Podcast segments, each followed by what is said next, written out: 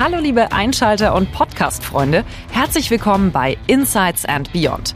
Digital, nachhaltig, technologisch der Podcast von Trelleborg Ceiling Solutions.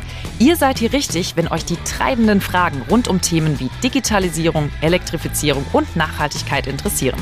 Und vor allem, wenn ihr mit euren spannenden Fragen und Kommentaren die Diskussion mitgestalten wollt. Was Experten von Trelleborg und Spezialisten aus Wirtschaft, Industrie und Forschung dazu sagen, das erfahrt ihr hier. Also viel Spaß mit einer neuen Episode von Insights and Beyond.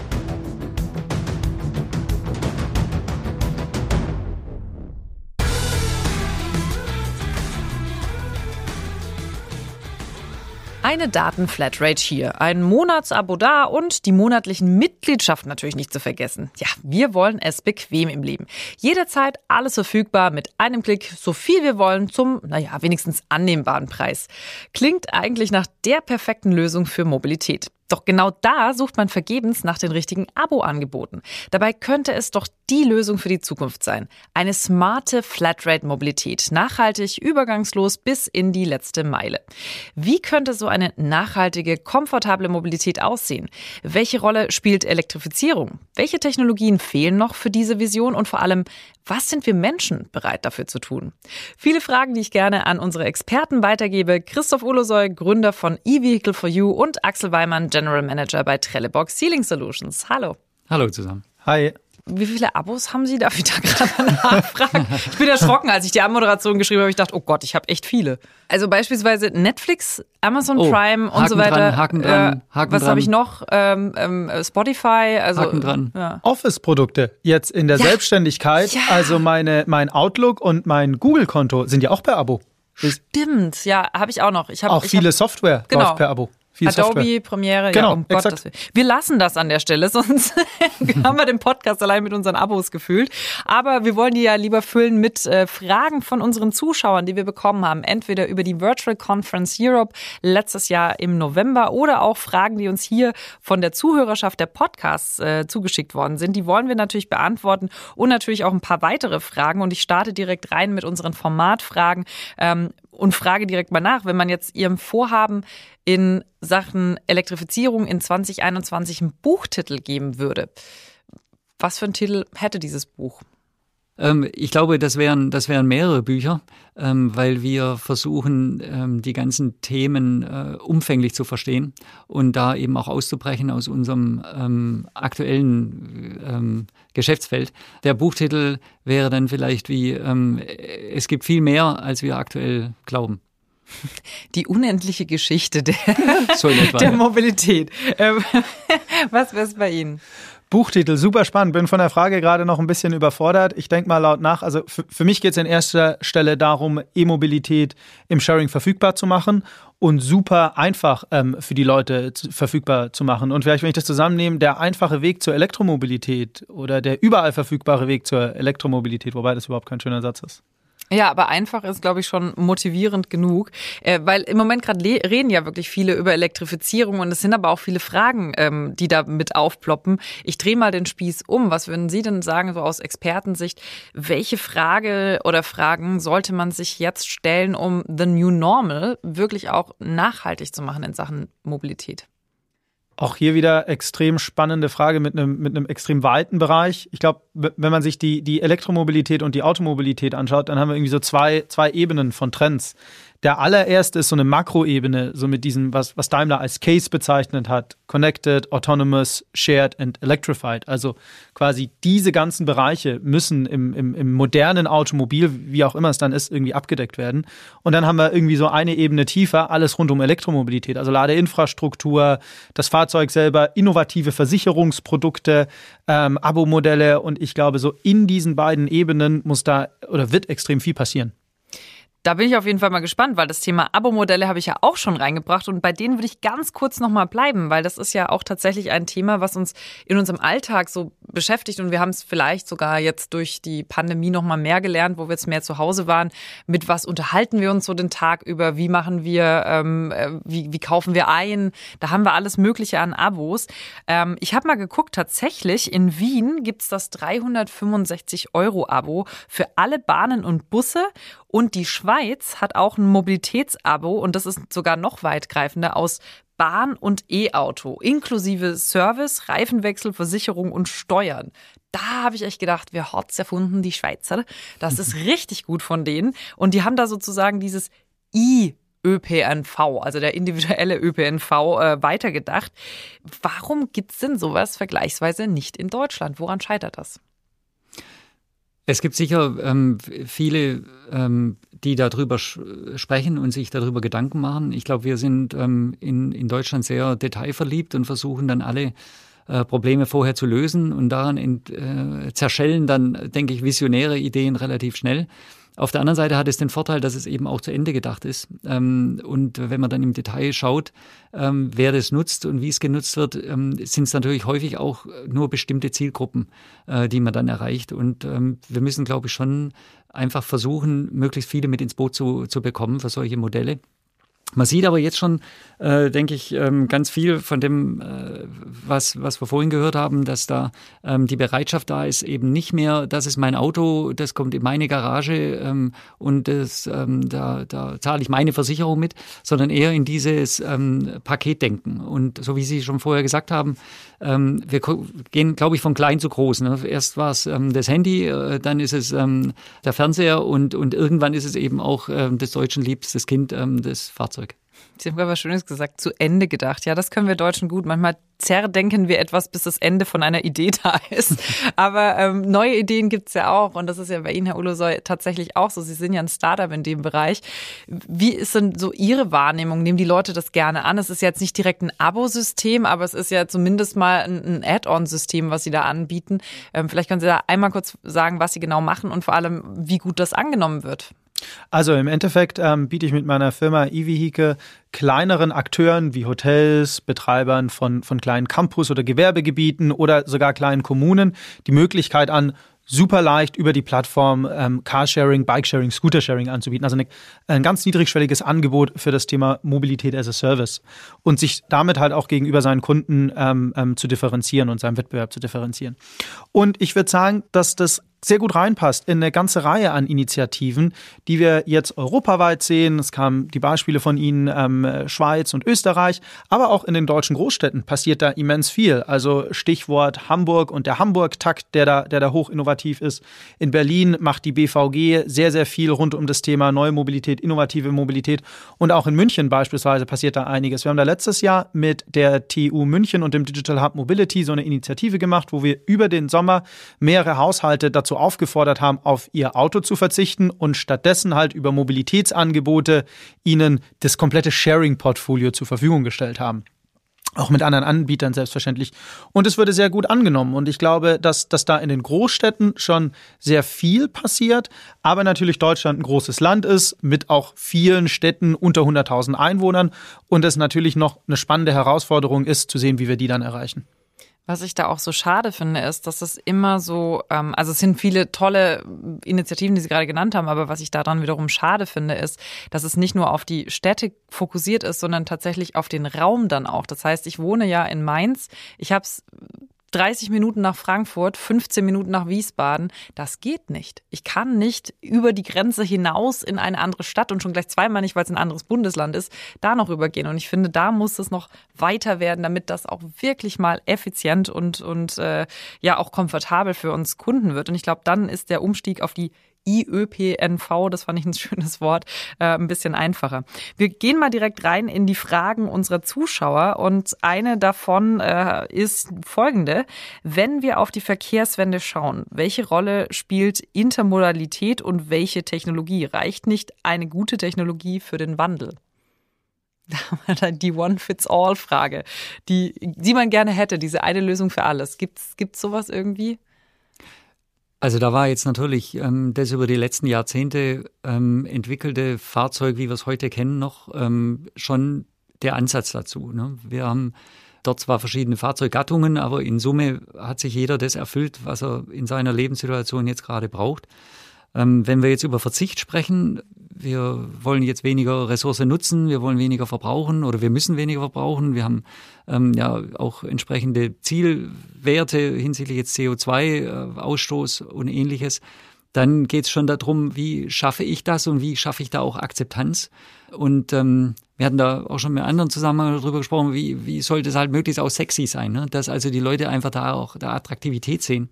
Und da gibt's natürlich viele Konzepte heute, die jetzt erstmal gut aussehen, ähm, kleinere, wir haben über äh, Mikromobilität gesprochen, ähm, es gibt diese ganzen Roller, die man sieht, ähm, die irgendwo ähm, rumfahren, sage ich schon, also rumfahren im Sinne von fahren, aber auch rumfahren im Sinne von liegen. da sieht man, denke ich, schon, wie ähm, wir aktuell viel ausprobieren ähm, und wie ähm, dann doch bestimmte Konzepte nicht funktionieren. Das heißt, unter diesem Wort Modularität und wie passt was zusammen, gibt es eben ein paar Antworten schon, aber da gibt es, glaube ich, noch mehr Fragen, speziell eben für den ländlichen Raum oder für den Raum, wo es halt ganz viel so zentral aufgebaut ist. Ähm, das ist so sternförmig, ne? aber wenn ich dann von einem Strahl zum anderen will, dann ähm, äh, gibt es keine Antwort. Ne? Und ich glaube, da gibt es von der Infrastruktur über dieses Thema Mobilität ganz viele, aber da haben wir natürlich jetzt Anbieter, äh, wie von Herrn Ulisse, die, die da uns helfen können in, in, in diesem Bereich. Ist das eine kleine Lücke, die Sie schließen, oder ist es schon eher was, wo Sie sagen, nein, wir haben da vollständige Konzepte? Das ist, wir wollen gar nicht in eine Lücke, in eine Nische rein, sondern es ist ein komplettes eigenes Konzept. Ich hoffe und ich gehe sehr stark davon aus, dass es keine Nische ist. Also, also die Mission von uns ist ja so ein bisschen auch wirklich ganz, ganz viele Wohnhäuser zu enablen. Also ich habe ähm, eine ganze Reihe an, an Mehrfamilienhäusern, Apartmenthäusern, auch diese innovativen Wohnformen, Micro-Living, temporäres Wohnen, Boardinghäuser, wo wir eigentlich sagen, wo ich eigentlich sage, da muss überall ein Mobilitätsangebot dazu. jedes dieser Häuser braucht ein eigenes Mobilitätskonzept. Und das heißt, dass überall ein Cargo-Bike steht, dass überall vielleicht E-Bikes stehen, dass auch ein Auto zur, zur allgemeinen Nutzung dort verfügbar ist. Weil nur so kriegt man die Leute auch wirklich weg vom eigenen Automobil. Weil wir haben ja so den Trend, dass wir sagen, naja, das eigene Automobil muss elektrifiziert werden. Wichtig auch im Sinne der, der Klimaschutzziele. Aber der zweite Punkt ist, wenn ich jetzt mir den Münchner, äh, in München den mittleren Ring anschaue, wenn jeder von seinem normalen Auto auf ein Elektroauto wechselt, ist der trotzdem voll. Und das gleiche gilt für die Stadt. Die Stadt ist trotzdem extrem voll ähm, und ich habe extrem viel Verkehr in der Innenstadt und auf der anderen Seite habe ich die Peripherie, die angebunden werden muss. Und von daher ähm, erfordert es da eine ganze Reihe an verschiedenen Konzepten. Vielleicht dazu noch ein Punkt zu dem Thema autonomes Driving, was ja dann auch gleich mit genannt wird, ne? in, dem, in dem Themengebiet Verzicht und vielleicht äh, ich brauche nichts eigenes. Hier können wir eben auch beobachten, dass viele OEMs ähm, doch zurückschrecken jetzt vor dem Aufwand und auch in den entsprechenden ähm, ähm, Ergebnissen. Ähm, da gibt es bisher halt viele Pilotprojekte in abgesicherten Umgebungen. Ähm, da werden dann Millionen Kilometer ausgewiesen. Aber ich stelle mir immer vor, ne, wir, wir haben so einen Mischbetrieb ne, zwischen einem autonomes äh, Driving äh, Vehicle äh, und, und äh, da kann man sich gut vorstellen, ne, wie in der Bundesstraße dauernd jemand reinfährt ähm, und den Sicherheitsabstand ähm, reduziert und die Software wird dann natürlich das Fahrzeug dann nahezu eher zurück rückwärts fahren lassen, ne, um, um hier abzusichern, dass nichts passiert. Und da denke ich, denke ich, das ist wirklich noch in, in, weiter, in weiter Ferne. Man würde quasi jede Ausfahrt verpassen. Das kenne ich auch, wenn die Leute plötzlich rüberscheren und einem den ja. Weg abschneiden und dann würde ja das äh, autonom fahrende Auto sagen, nö, das ist jetzt zu knapp, jetzt fahren wir vorbei und dann kommt man leider nie an. Aber das ist auch ganz spannend. Äh, das sind gerade schon zwei Stichworte von Ihnen gefallen. Einmal so das Thema ähm, Verhalten, da kommen wir gleich noch drauf zu. Aber auf das andere ist auch das Thema, wie sich das durchsetzen kann. Das haben Sie gerade auch so angesprochen. Und deswegen für alle, die uns jetzt heute zum ersten Mal hören, wir haben immer ein, ähm, ja, ein Statement bei uns im Podcast und das heißt dann Dichtung oder ähm, Wahrheit. Das bedeutet, ich lese ein Statement vor und möchte von den Experten wissen, ist das jetzt was, was wahr ist oder wahr sein wird oder ist das eher Kategorie Dichtung, habe ich mir ausgedacht, ist leider nicht realitätsnah. Deswegen bin ich mal sehr gespannt. Hier kommt unsere Dichtung oder Wahrheit. E-Mobilität ist technologisch sinnvoll und vielleicht auch umweltbezogen, aber für den Alltag viel zu um umständlich, um sich durchzusetzen. Dichtung oder Wahrheit?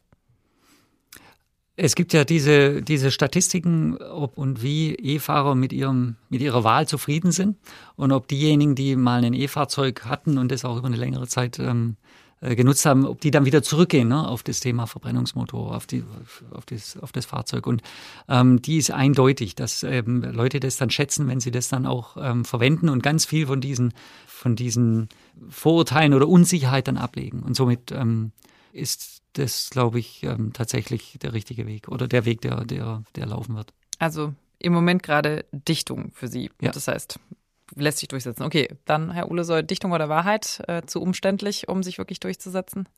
Ich denke, ich würde da auch für die Umsetzung votieren und kann die ganzen Studienergebnisse nur aus der persönlichen Erfahrung heraus bestätigen. Also ich fahre seit vielen Jahren ähm, Elektroauto und stelle fest, dass ich da eigentlich gar keinen Grund habe, davon, davon wegzugehen. Weil klar, man, man muss sich einmal reinarbeiten.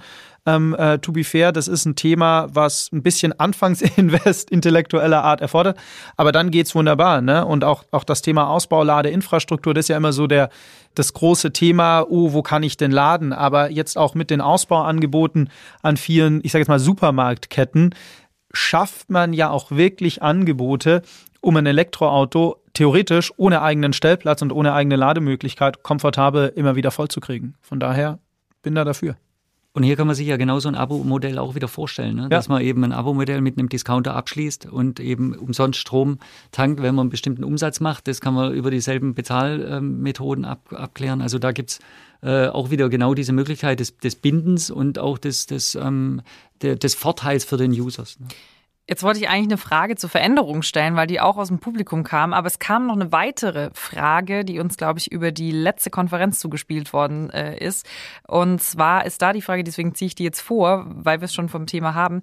Wie können wir auf E-Fahrzeuge umsteigen, wenn die meisten Menschen, die ein Auto brauchen, nicht die Möglichkeit haben, eines an ihrem Wohnort oder auch nur in der Nähe zu laden? Man dachte ja am Anfang immer, ha, die hippen Stadtkinder, die werden so als erstes die E-Autos-Fahrer sein. Äh, das ist überhaupt nicht so. Sowohl die Fahrer Fahrer als auch die Besitzer leben auf dem Land, macht Sinn. Da ist die Garage, kann man es reinstellen, hat das Auto kuschelig warm, ich kann es laden, super. Also wie kann man wirklich jetzt ähm, umsteigen auf E-Auto, wenn man diese Infrastruktur jetzt nicht hat? Also, ähm, wenn man sich anschaut, welche Ladeinfrastruktur denn ausgebaut wird und schon existiert, dann sind es ja vier Bereiche. Also klar, den Bereich zu Hause, den schließen wir jetzt in dem Beispiel ein bisschen aus. Dann habe ich das Thema Laden am Arbeitsplatz. Das wird ähm, ein sehr, sehr gewichtiger Punkt dabei sein. Auch wenn man sich anschaut, wer kauft heute ein Elektroauto, dann sind es durch die, durch die ähm, steuerliche ähm, Förderung für den Dienstwagen sind das sehr viele Dienstwagenfahrer, die häufig auch am Arbeitsplatz laden können. Dann haben wir das Thema im urbanen Raum. Einerseits über die bekannten ähm, Ladesäulen, die so in der Größenordnung 11 bis 22 kW ähm, äh, das äh, Auto vollladen, aber auch dann, und das halte ich für einen sehr, sehr guten, starken und wichtigen Trend, der Trend der urbanen Schnellladeinfrastruktur. Also der ganz normale Lebensmittelladen, der Discounter, wie auch immer, hat eine Schnellladestation, in der ich einmal die Woche über meinen Einkauf hinweg bequem das Auto wirklich vollladen kann und dadurch dann das Thema, ähm, äh, das Auto die ganze Woche fahren kann. Klar, dann gibt es zu guter Letzt noch das Thema Ladeinfrastruktur, Schnellladeinfrastruktur an, an Achsen, sozusagen an Autobahnen, was dann aber natürlich für den Alltagscase nicht so richtig relevant ist. Also von daher wäre mein Takeaway schon zu sagen, ich kann eigentlich jetzt langsam ein Elektroauto sehr gut haben und mit tankähnlichen, mit einem tankähnlichen Verhalten auch in der Innenstadt und in der Großstadt bewegen. Das sind jetzt, glaube ich, viele Argumente, die Menschen jetzt erstmal hören, wahrscheinlich so wahrnehmen. Aber ich glaube, das Umsetzen in eine Verhaltensänderung ist dann doch wieder der nächstgrößere Schritt. Und da ist auch, wie angekündigt, eine Frage reingekommen. Ähm, von unseren Zuhörern ist es, glaube ich, gewesen, ja genau. Ähm, welche ver weiteren Veränderungen in der Einstellung und im Verhalten der Verbraucher sind notwendig, um eben diesen Shift zu hin zur E-Mobilität oder elektrifizierten Mobilität, ich mache es jetzt mal so, äh, um den zu schaffen? Für mich ist vorhin ein Wort gefallen, äh, Tankverhalten. Ich glaube, fast das äh, wird vielleicht so gar nicht mehr geben als Wort in der Zukunft, weil das heißt einfach dann, ähm, ich parke und lade. Und wenn wir uns überlegen, wie wir unsere Autos bewegen, dann ist das eben so, dass wir das Fahrzeug ja ähm, irgendwo abstellen für eine gewisse Zeit und dann gibt's ähm, oft solche ähm, Parkzeiten, die einen Laden locker ermöglichen. Und ähm, das heißt, ich muss dann nicht gar nicht mehr jedes Mal, wenn ich dann das Auto irgendwo abstelle, laden, sondern ich, ich mache das halt in entsprechenden 20, 30 Minuten Aufenthalten. Und wenn wir uns überlegen, wo wir hingehen, mal zu Freundin, Freund, äh, zum Kindergarten, haben dort noch ein Gespräch in der Schule ähm, oder mein liebstes Beispiel so der Friseur oder Arzt, dann gibt's ja ganz viele solche Aufenthaltsdauern und dieses Parken und Laden ähm, ist aus meiner Sicht dann die, die, das neue Tankverhalten sozusagen. Ja, heutzutage kann man beim Arzt auch mal ruhig eine Runde länger warten, weil man ja nicht so, so schnell hier alles durchschleusen kann. Da kann man, glaube ich, drei Autos laden in der Zwischenzeit, wie oft man da mal manchmal warten muss. Ähm, aber ich möchte noch eine, eine Runde weiterspinnen. Sie haben gerade schon gesagt, ja, ähm, das Verhalten ändern und, und man kann das quasi neu mal denken, die ganze Situation. Da möchte ich gerne mal weiter bohren und fragen, wo müssen wir denn konkret anfangen, um neu zu denken? Also geht es mit dem Design der Straßen los, was Sie eben auch schon gesagt, Münchner Ring äh, kennt man wo, wo woanders auch. Es bringt mir ja nichts, wenn ich in einem Stau stehe, dann halt elektrisch, dann fühle ich mich vielleicht gut und sage, so viele Gase kommen da nicht raus, aber es hilft mir halt für den Alltag nicht. Das heißt, wo müssen wir da neu denken? Design der Straßen, Vernetzung der Infrastruktur, äh, allgemein einfach vielleicht auch mal Restriktionen. In China macht man es uns vor. Was sind da so die wichtigen Punkte aus Ihrer Sicht? Ganz spannende Frage mit sicher ganz vielen Ansatzpunkten und Diskussionspunkten. Aber ich glaube, glaube, dass, dass ein Thema wirklich einen großen Hebel hat. Und das ist dadurch getrieben, dass ich, dass ich persönlich glaube, dass rein über das Verbot man oft die Leute nicht abholt, sondern das stößt dann auf Widerstände. Zu Recht auch. Es ist natürlich eine, oftmals eine angenehme Geschichte, ähm, im eigenen Auto zu sitzen und mein Gott, dann ist halt Stau, aber ich habe meine Musik und ich habe mein Ding drumherum. Also ist, ist ja okay. Und jetzt ist die Frage für mich so ein bisschen, was schafft dazu Alternativen? Also was ist genauso gut oder besser? Und da glaube ich schon dran, dass das Thema ähm, autonomes Fahren ein Stück weit ähm, äh, einen, einen gewissen Vorteil hat. Also wenn ich da in meiner eigenen Box sitze, die halt autonom rumfährt oder von mir aus in so einem, in so einem Ride-Hailing-Ansatz, wo ich eine gewisse Privatzone habe. Ähm, und ich glaube, dass wir da sehr stark in solche ähm, Geschichten denken müssen, um auch das Thema Fülle der Stadt oder, oder Vollheit der Stadt ist ja einerseits durch den Verkehr getrieben, aber auch durch die Abstellflächen. Ein Auto, wenn ich das heute habe, ähm, wenn das richtig viel genutzt ist, hat das eine Auslastung von 10 Prozent. Und das sind schon richtig gut genutzte Autos. Also 90 Prozent der Zeit steht es irgendwo rum und in der Stadt halt irgendwo an Ecken, wo es vielleicht nicht stehen sollte. Und auch da kann ich wieder mit dem Shared-Gedanken ähm, einen gewissen Punkt machen und sagen, wenn ich das Auto jetzt nicht brauche, wird das von wem anders bewegt. Und von daher glaube ich schon, dass man, dass man mit diesen Stichworten und Megatrends an Punkten arbeiten muss, die einem das Leben angenehmer machen. Ich glaube, on top äh, lernen wir jetzt ja gerade, wann Rush Hour stattfindet, haben wir vorher schon gelernt, aber jetzt ähm, lernen wir ja die Straße kennen, die auch zu den Zeiten, wo sie normalerweise voll ist, jetzt leer ist. Äh, getrieben durch die, durch die verschiedenen Lockdowns, die da weltweit passieren und die entsprechenden Verlagerungen von Arbeitszeit in den, in den Homeoffice-Bereich. Ich könnte mir gut vorstellen, dass äh, ein Teil der Probleme gar nicht mehr so akut sein wird, weil wir dort Verlagerungen haben, die dann diese ähm, Rush-Hour-Zeiten entzerren und wir dort vielleicht auch ein ganz neues Erlebnis haben ähm, des Morgens und Abends fahren. Und das führt jetzt dann natürlich dazu, dass bestimmte Aktivitäten, wie wir sie gerade gehabt haben, äh, wieder ein bisschen stocken, weil, weil der Leidensdruck nicht mehr so groß ist, ähm, weil das Erlebnis im eigenen Auto vielleicht doch immer noch vorgezogen wird einem, einem geteilten Erlebnis. Also da denke ich, könnte sozusagen die Lösung jetzt aus einer ganz anderen Richtung kommen, als aus der Richtung äh, weniger ähm, Autos, sondern eher weniger äh, Verkehr durch weniger Nutzung. Hm. Das stimmt. Ähm, tatsächlich ist ja das Auto hat so eine kleine Renaissance erlebt in der Corona-Zeit, wenn man gesagt hat, na ja, am sichersten ist es, wenn ich mich selber in ein Auto reinsetze, entweder über über einen Mietservice oder so, das vorher, wo ich weiß, das wurde jetzt auch desinfiziert und und mein eigenes Auto sowieso. Das muss ich zugeben, war bei mir auch so. Deswegen fand ich das spannend, aber natürlich haben Sie recht, es sind ja auch weniger Menschen auf der Straße. Ähm, aber ich frage jetzt mal auch tatsächlich nochmal ganz konkret aus Ihrer Trelleborg-Sicht raus. Ähm, wo sehen Sie denn jetzt noch Herausforderungen? Also das ist auch eine Frage hier, deswegen nehme ich die gerne auf aus dem Publikum. Wo sehen Sie die größten Herausforderungen in der Zusammenarbeit mit Ihren Kunden? Also jetzt in Bezug auf E-Mobilität und welche Chancen? Weil wenn man darüber spricht, wir sprechen jetzt viel vom, vom Individual-Automobilverkehr, ähm, aber Sie sind ja in ganz vielen anderen Bereichen auch drin, sei es Aerospace, sei es Landwirtschaft. Wo sehen Sie da die Herausforderungen und die Chancen auch? Also in Summe werden die Applikationen, ähm, in denen wir sind, immer komplexer. Da wird mehr äh, sozusagen Intelligenz mit rein designt und ähm, die Spezifikationen werden auch ähm, aufwendiger. Äh, die Akzeptanz von Undichtigkeiten, von Fehlfunktionen ähm, reduziert sich immer weiter. Und das ist für uns äh, natürlich Ansporn, aber auch ähm, Möglichkeit, eben dort Kompetenz einzubringen. Und das ist auf alle Branchen bezogen. Ähm, da ist sicher Automotive ein Vorreiter gewesen, dieser Spagat zwischen noch großem Volumen, ähm, auch hohem Kostendruck, aber eben auch sehr hohen Qualitätsanforderungen. Die werden übertragen auch in andere Branchen. Ähm, Aerospace war das schon immer der Fall. Ne? Da hat jedes ähm, Versagen äh, dazu geführt, dass man wirklich allen äh, möglichen Ursachen auf den Grund geht. Aber diese, diese, dieser Gedanke ist eigentlich, hat Einzug gehalten in allen Branchen, sodass wir das erleben, dass wir da als ähm, auch globaler Partner hier ähm, eigentlich mit den hohen Ansprüchen gut zurechtkommen. Äh, und da einfach diese Erfahrung, die wir da über Jahrzehnte jetzt machen durften, ähm, dann eben auch anwenden können in diesen von Ihnen jetzt erwähnten Branchen. Aber gibt es da irgendwie so Punkte, wo Sie merken, wow, das sind echt dicke Bretter, die zu bohren, da kommen wir irgendwie gar nicht richtig vorwärts? Ja.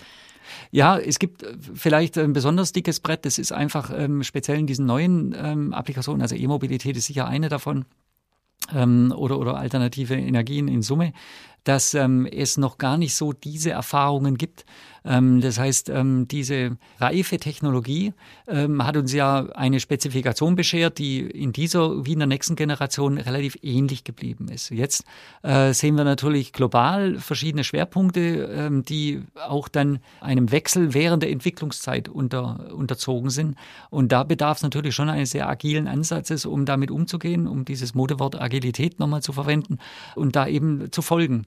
Diese Beständigkeit, äh, die nächste Generation ist halt ähm, äh, leicht anders wie die Vorgängergeneration, die gibt's jetzt nicht. Ähm, da ist jetzt der elektrifizierte Traktor oder die ähm, äh, Hybrid-Werkzeugmaschine ähm, einfach für uns natürlich Neuland und für den ähm, Hersteller auch stelle ich mir auch anstrengend vor, da immer wieder quasi nicht ganz von null, aber halt doch immer wieder mal spezifisch auf die ähm, Anwendungsgebiete und auf den, auf den Fall bezogen neue Dinge zu entwickeln. Auf der anderen Seite ist das ja auch immer eine große Chance. Wenn Neues entsteht, können da ja auch wirklich geniale Lösungen dabei sind. Deswegen nochmal ganz kurz zu Ihnen, Herr Olosoy, was können denn jetzt Startups wirklich dazu beitragen? Weil es war vor, ich glaube, vor 10, 15 Jahren war das undenkbar, dass neben den großen Automobilherstellern auch nur irgendetwas existiert, das relevant Relevanz hat. Plötzlich merkt man, das ist wirklich, die, die, kooperieren sogar jetzt mit den kleinen Startups, um da irgendwie den Anschluss nicht zu verlieren, hat man manchmal so das Gefühl. Ähm, was glauben Sie, welchen Beitrag können jetzt Startups hier konkret leisten?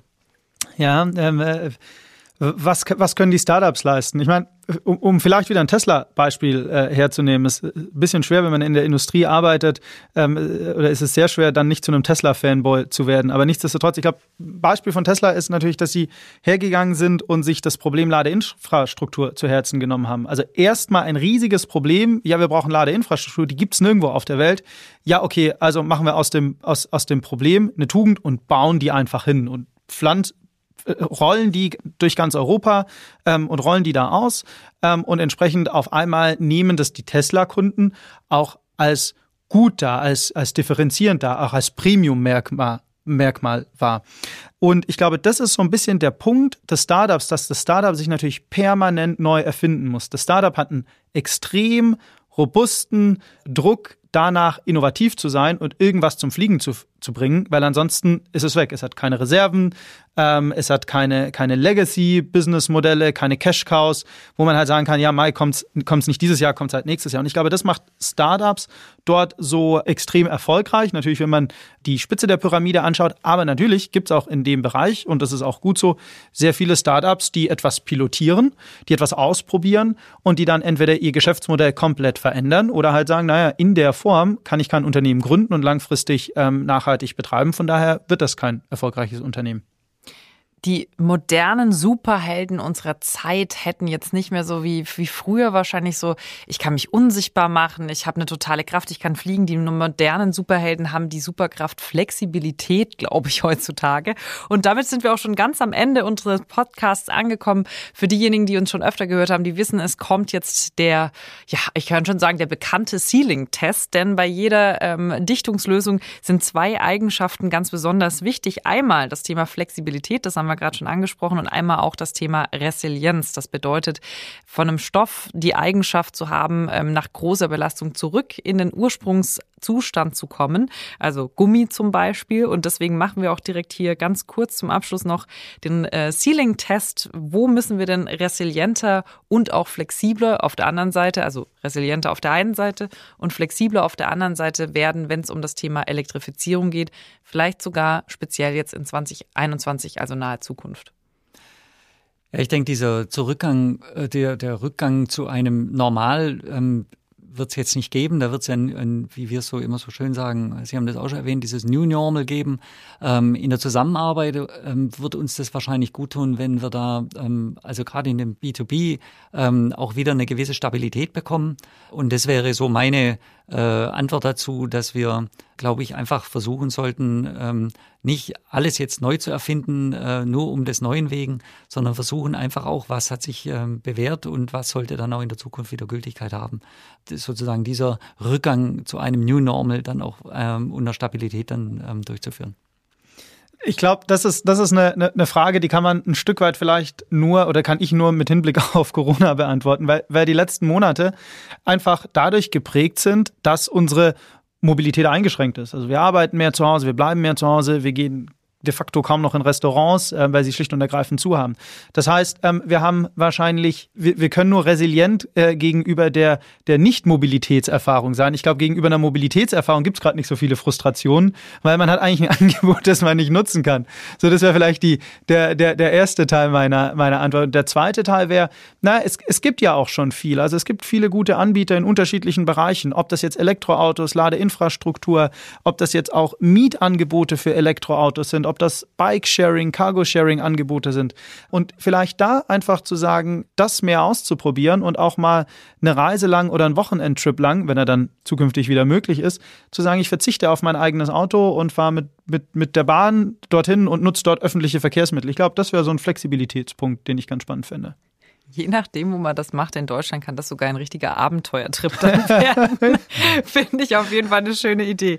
Ja, dann sage ich schon mal vielen, vielen Dank für die ganzen Antworten. Das war jetzt praktisch Teil zwei von unserer Elektrifizierungsreihe in dem Podcast. Wer jetzt sagt, wow, das war jetzt total spannend, was die beiden da erzählt haben, da habe ich gute Nachrichten. Wir haben noch einen weiteren Podcast gemacht schon mit äh, Christoph Ulosoy und Axel Weimann zum Thema Elektrifizierung. Da geht es ganz stark um das Thema Technologie selbst, also wie gut gut ist die Technologie, in welchen Bereichen ist das einsetzbar. Also einfach nochmal in der Playlist schauen nach diesem Podcast bei Insights and Beyond. Und ansonsten natürlich gerne auch hier alles abonnieren, damit Sie keinen Podcast verpassen. Ich sage vielen Dank. Ich glaube, neben der Flexibilität ist eine weitere Superhelden-Power auch äh, diese Zeit Neugier. Und ich finde, da haben Sie auf jeden Fall ganz, ganz viel nochmal neu angestachelt. Also ich hoffe, wir sehen uns bald mal wieder und ich hoffe natürlich, Sie da draußen hören uns bald mal wieder zu. Wir freuen uns auch über über Ihre Fragen, also gerne schicken. Und in diesem Sinne, vielen Dank und bis zum nächsten Mal. Vielen Dank fürs Zuhören. Vielen lieben Dank. Servus.